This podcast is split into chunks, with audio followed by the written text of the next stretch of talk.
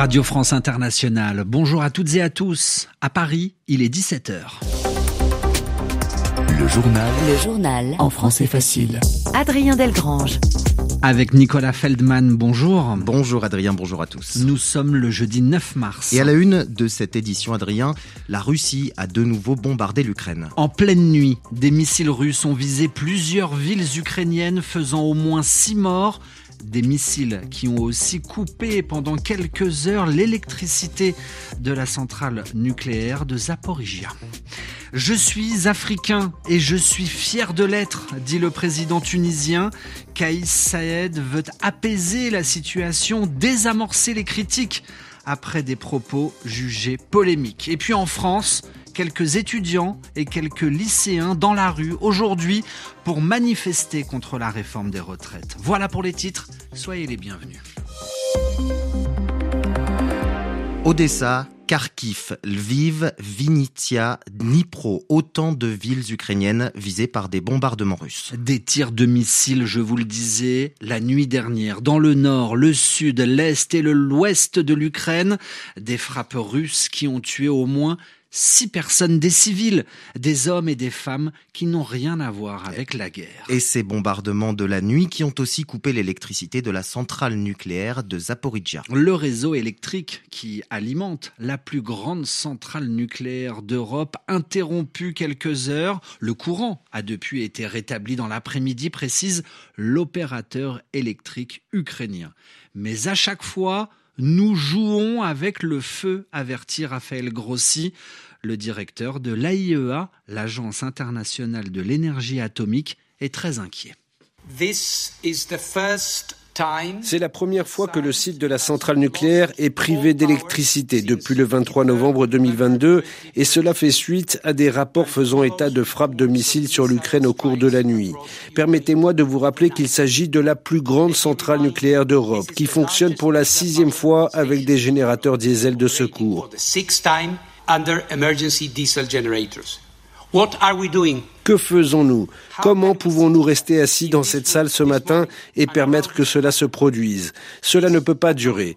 Je suis étonné par la complaisance. Oui, la complaisance. Que faisons-nous pour empêcher que cela ne se produise?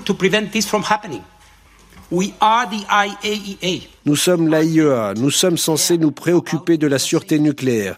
À chaque fois, nous lançons un dé et si nous permettons que cela continue encore et encore, un jour notre chance s'arrêtera. Raphaël Grossi, aujourd'hui à Vienne, l'agence internationale qu'il dirige, mène depuis plusieurs mois, mais sans succès, des consultations avec les autorités ukrainiennes et les autorités russes pour tenter de mettre en place une zone de protection autour du site nucléaire de Zaporizhia. Lui souhaite apaiser la situation. Le président tunisien a reçu hier Oumaro Sissoko Mbalo, le chef d'État de la Guinée-Bissau, par ailleurs président de la CDAO. Kaïs Saïed souhaite apaiser la situation deux semaines après des propos qui ont choqué le président tunisien dénonçait, critiquait l'arrivée, je reprends ces mots, de hordes de migrants comprenez de nombreux subsahariens clandestins qui arrivent en Tunisie. Cette rencontre, hier à Tunis, au palais de Carthage, avait pour objectif de revenir sur ces propos qualifiés de racistes par plusieurs ONG. Pauline Le Troquier, bonjour. Bonjour. Les deux présidents ont apporté des clarifications. Le chef d'État tunisien Kais Sayed assure que ses propos n'étaient pas racistes. Son discours, euh, dit-il, avait seulement pour objectif de faire appliquer la loi concernant les étrangers qui se trouvent en situation irrégulière dans le pays. Je suis contre la traite des êtres humains, des Africains particulièrement, soit en Tunisie, soit ailleurs. Mais cette situation ne peut pas être interprété par les langues malveillantes de racisme. De quoi il parle? Il divague. Le président tunisien Kais Sayed a reçu le soutien d'Oumaro Sissoko Mbalo, qui est le président en exercice de la CDAO. Ce dernier dit qu'il venait à Tunis parce qu'il y a beaucoup de ressortissants d'Afrique de l'Ouest dans le pays. Pour lui, les propos du président tunisien ont été mal interprétés. Je pense que les Tunisiens même, ils vont comprendre que ce propos que les gens ont détroupé, ce c'est pas l'esprit et c'est pas la logique je ne pourrais pas le croire que vous, président tunisien, pays de Bourguiba, peut être xénophobe ou raciste. C'est vous-même, vous êtes africain. Je suis africain, je suis fier de l'être. Voilà. Le président euh, bissau-guinéen ajoute qu'il expliquera aux autres dirigeants de la région ouest africaine qu'il y a eu une incompréhension alors que la Guinée, la Côte d'Ivoire ou encore le Mali organisent le retour par avion de leur population car ils sont exposés depuis deux semaines à des violences et agressions en Tunisie. Cette euh, clarification euh, intervient au moment où nous apprenons le décès de 14 migrants originaires de pays euh, d'Afrique de l'Ouest. Euh, ils sont morts euh, ces dernières heures noyés après le naufrage de leur bateau au large de la Tunisie.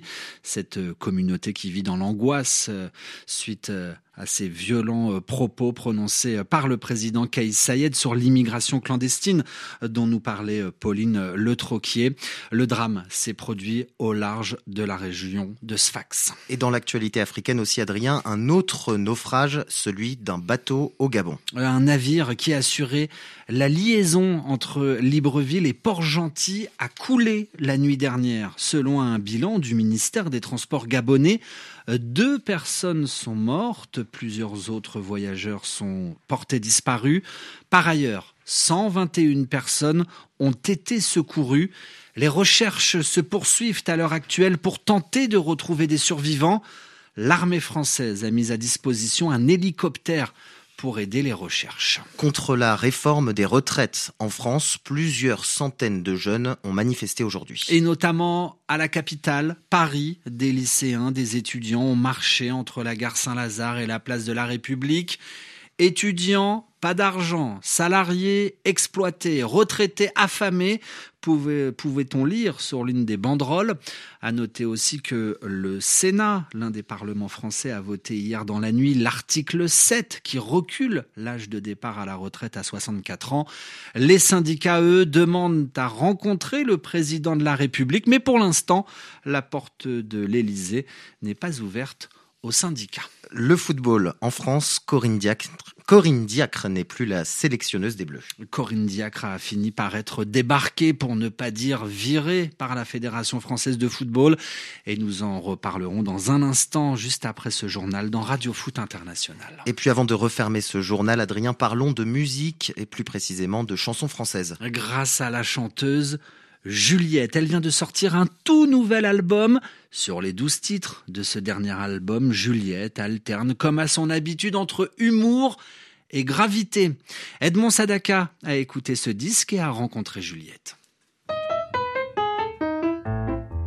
Avec son regard plein de malice derrière ses lunettes rondes, Juliette prend toujours autant de plaisir à jouer avec les rimes, comme par exemple sur le titre qui ouvre l'album La housse et la couette, où elle s'amuse avec les rimes en housse. Mais combien de Van Gogh, combien d'Amadeus une des premières qui m'est venue, c'est Marcel Proust. Je trouve ça très drôle d'aller faire sauter le thé pour que ça rime avec mes housses. Mais en fait, euh, les rimes en housse, elles viennent assez vite. Certains textes sont plus graves, comme La perruque, où elle parle du cancer, sans jamais le nommer. Un texte sur la douleur de ceux qui restent, explique-t-elle.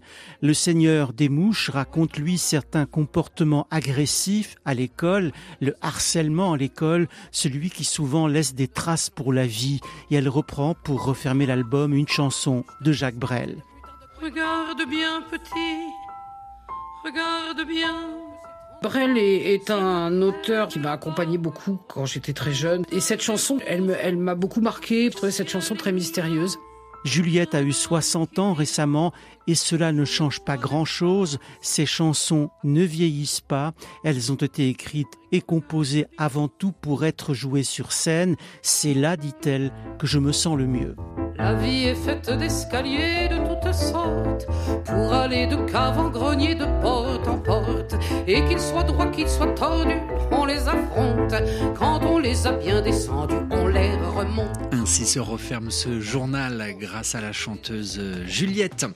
RFI à Paris, 17h10.